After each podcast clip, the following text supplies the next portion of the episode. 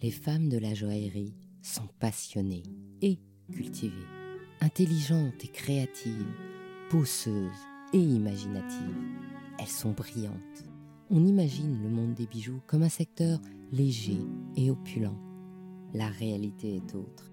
C'est un monde qui exige l'excellence dans tous les domaines, un monde de travail acharné, des artisans d'art aux mains de fées aux groupes internationaux à la puissance supranationale. Le monde des bijoux, c'est aussi une certaine image de la France qui s'impose depuis le XVIIe siècle. Et dans ce monde protéiforme, les femmes ont dû se sertir une place. Et elles ont réussi parce qu'elles sont brillantes. Qui sont-elles Elles? Sont expertes, artistes, entrepreneuses, créatrices, journalistes, écrivaines, directrices, communicantes et bien sûr joaillères.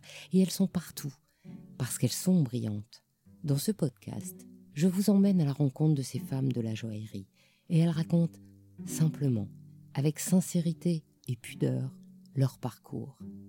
À chaque fois, je leur demande un conseil pour une jeune femme qui serait tentée par ce monde où le scintillement de vitrine cache l'exigence du travail et de l'investissement personnel, pour que la jeune génération se prépare ainsi à devenir brillante.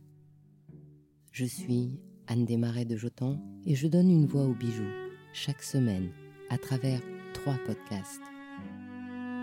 Dans Brillante, mensuellement, je vous fais découvrir non pas l'envers du décor, mais la réalité du monde joaillier au féminin en interviewant les femmes de la joaillerie.